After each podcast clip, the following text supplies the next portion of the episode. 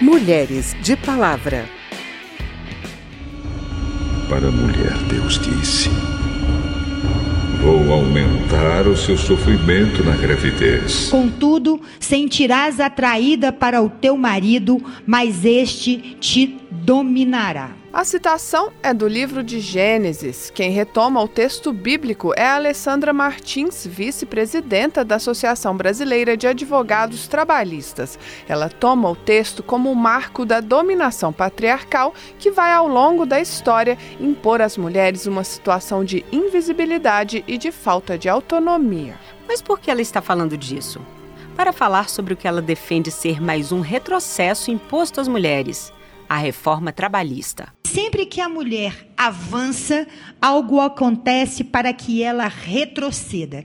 Há vários avanços em relação ao movimento feminista, em relação à participação da mulher no mercado de trabalho, em relação à participação da mulher no seio social dentro da sociedade. O que a Lei 13.467 faz? Uma reforma trabalhista, uma legislação que tramitou dentro desta casa sem diálogo social, apressadamente, numa conjuntura de absoluta degradação institucional e que confiscou a soberania popular ao retirar uma mulher da presidência da República sem a prática de um crime, os impactos para a mulher trabalhadora, eles são assustadores. Em julho, a lei que alterou as normas trabalhistas completa um ano. Ao todo, mais de 100 artigos da CLT sofreram um total de quase 400 modificações, que entraram em vigor em novembro de 2017. Há mudanças nas jornadas de trabalho, nos tipos de contratação, nas possibilidades de negociação entre patrões e empregados, no acesso à justiça pelos trabalhadores pobres, entre vários outros pontos. A Rádio Câmara preparou um material extenso sobre a reforma e os impactos dos primeiros meses de vigência. O programa 15 Minutos de Cidadania traz uma série especial de cinco capítulos para explicar as principais mudanças para o trabalhador. E a reportagem especial vai aprofundar ao longo de duas semanas as polêmicas que ainda existem em torno da nova lei. Ao Mulheres de Palavra, coube o papel de lançar o olhar claro sobre os impactos da reforma trabalhista para a mulher trabalhadora. Vamos lá? Eu sou Verônica Lima. E eu sou Mônica Montenegro.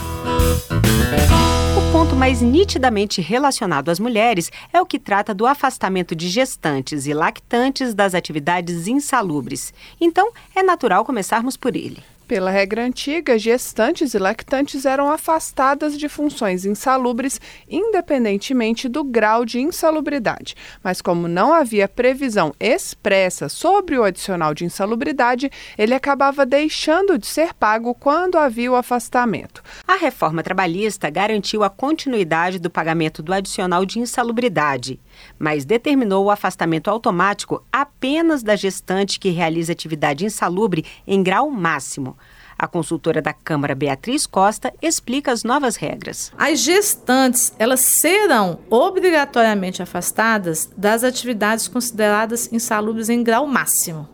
E ela poderá ser afastada das atividades insalubres em grau mínimo e médio quando apresentar atestado médico recomendando afastamento de médico da confiança da gestante. Agora, em relação às lactantes, elas não serão afastadas automaticamente. Em qualquer grau, elas só serão afastadas quando apresentar atestado médico recomendando afastamento. Bem, mas o que caracteriza a insalubridade?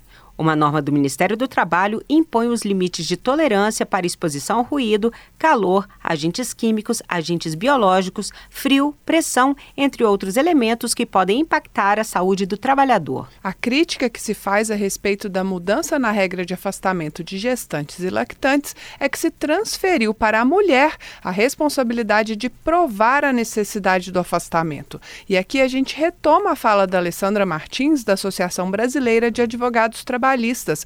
Para ela, essa regra é elitista. Qual mulher pobre tem médico de sua confiança? A mulher pobre, ela depende de um sistema de saúde que não funciona. Dependendo dela apresentar ou não um atestado médico para continuar ou não numa condição insalubre, numa negociação direta com seu empregador, onde não há nenhum tipo de paridade de armas, isso realmente representa um retrocesso, colocando a mulher sob o domínio de seu empregador. Segundo a deputada Érica Cocai, do PT do Distrito Federal, essa não é a primeira vez que um direito é retirado das mulheres em nome da garantia de acesso ao emprego. Na virada do século XIX para o século XX, diziam que as mulheres não podiam ter direito à licença maternidade, porque senão iam ter um filho atrás do outro e não iriam trabalhar. E diziam que os trabalhadores não teriam que ter direito às férias, porque cairiam no ócio e sem um julgo do patrão, o ócio levaria ao crime. Então, portanto, é essa elite que nós estamos lutando. E é ela que está buscando retirar direitos, tentando dizer que defende os trabalhadores e trabalhadoras, porque retirar direitos representa o aumento de emprego. E os dados estão aí para comprovar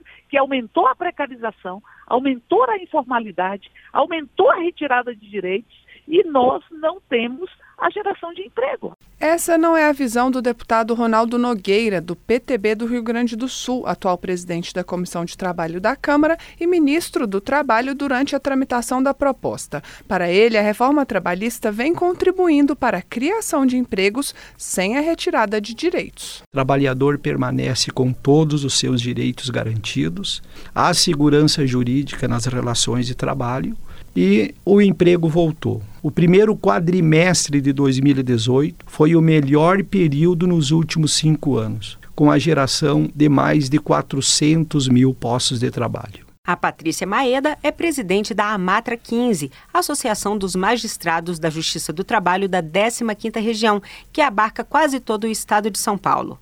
Ela propõe uma reflexão para que tenhamos cidadãos, trabalhadores saudáveis, aptos ao trabalho, precisamos, obviamente, que as mulheres engravidem e tenham condições de passar pela gravidez, pela amamentação e pelos cuidados iniciais com o filho com tranquilidade e saúde, certo? Então ela pergunta: por que deixamos que todo o custo da gravidez recaia apenas sobre a mulher? A proteção da saúde da gestante e do seu bebê é um interesse que deve ser uh, da própria sociedade.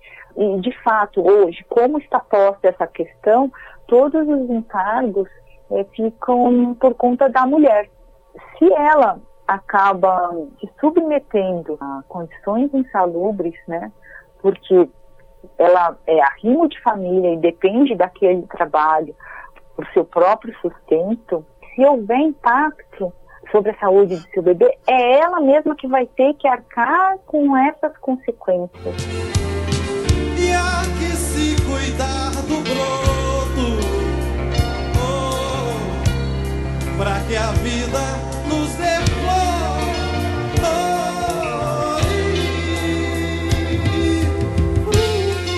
Mudando de assunto, a reforma trabalhista trouxe alguns novos modelos de jornada e de contratação, como o teletrabalho e o trabalho intermitente, além de alterar as regras de modelos já existentes, como a jornada parcial e a jornada 12 por 36, em que a pessoa trabalha num dia e folga no outro.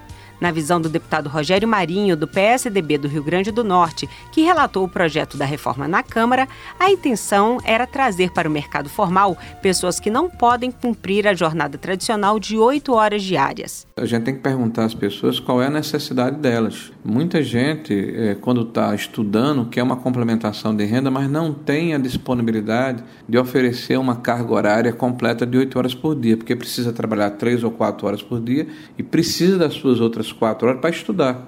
Por exemplo, nós temos o trabalho parcial, de 26 ou 30 horas. Quem é esse tipo de trabalhador? É a mãe, por exemplo, que está cuidando de um filho em casa. Então ela tem dificuldade de passar oito horas no local de trabalho, mas ela passaria quatro horas, cinco horas ou seis horas. Mas, na avaliação da pesquisadora do Centro de Estudos Sindicais e de Economia do Trabalho da Unicamp, Marilane Teixeira, essas novas formas de contratação são as possíveis responsáveis pela redução dos salários dos postos de trabalho criados após a mudança na legislação no mês de janeiro de 2018 e depois uma comparação agora no último período, que foi o mês de maio.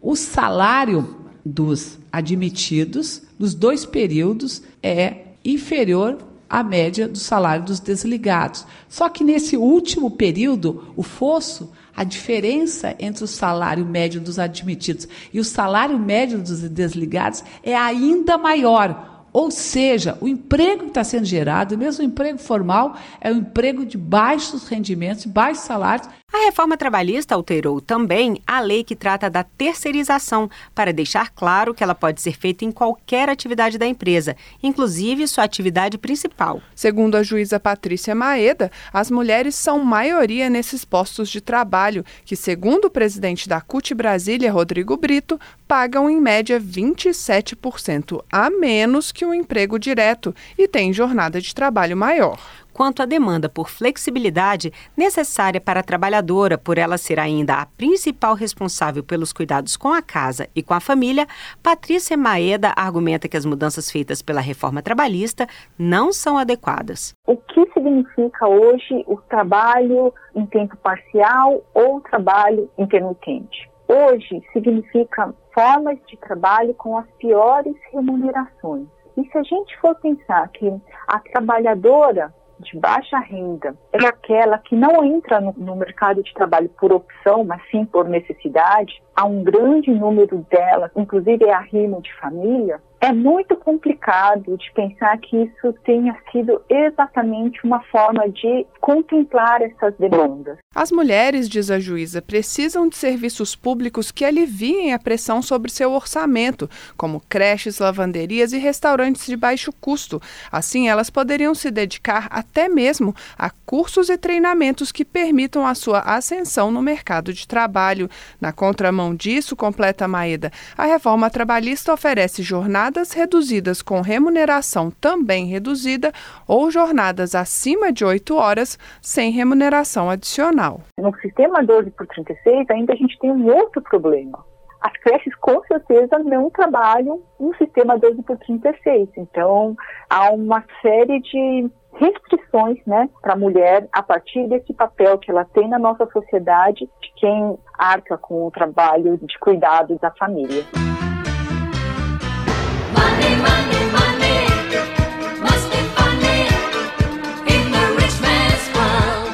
Último ponto que precisamos abordar diz respeito às novas regras para a indenização por dano extrapatrimonial, mais conhecido como dano moral, que ocorre quando há ofensa a bens como a honra, a imagem, a intimidade, a sexualidade e a integridade física da pessoa. A reforma institui um teto para essa indenização, vinculado ao salário do ofendido.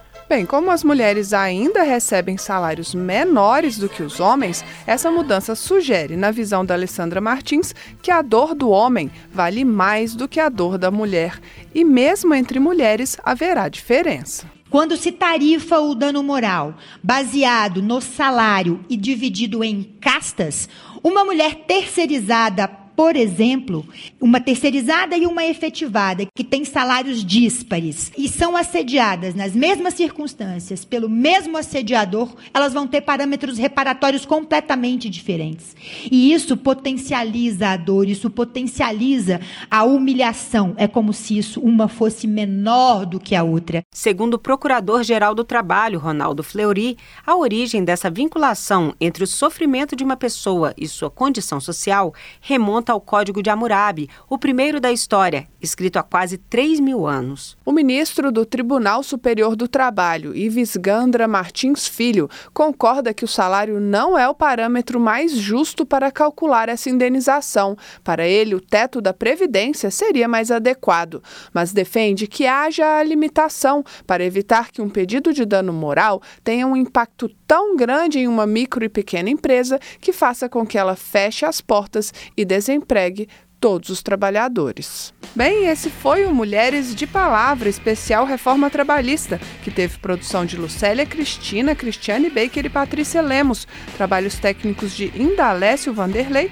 edição e apresentação de Mônica Montenegro e de Verônica Lima. Se você tem alguma dúvida, mande pra gente. O e-mail é rádio@câmara.leg.br e o WhatsApp é o 61 999 78 90 80. O Mulheres de Palavra é produzido produzido pela Rádio Câmara e transmitido pelas rádios parceiras em todo o Brasil. Você pode conferir todas as edições do programa no site radio.câmara.leg.br barra Mulheres de Palavra. Uma boa semana e até o próximo programa. Até lá! Mulheres de Palavra.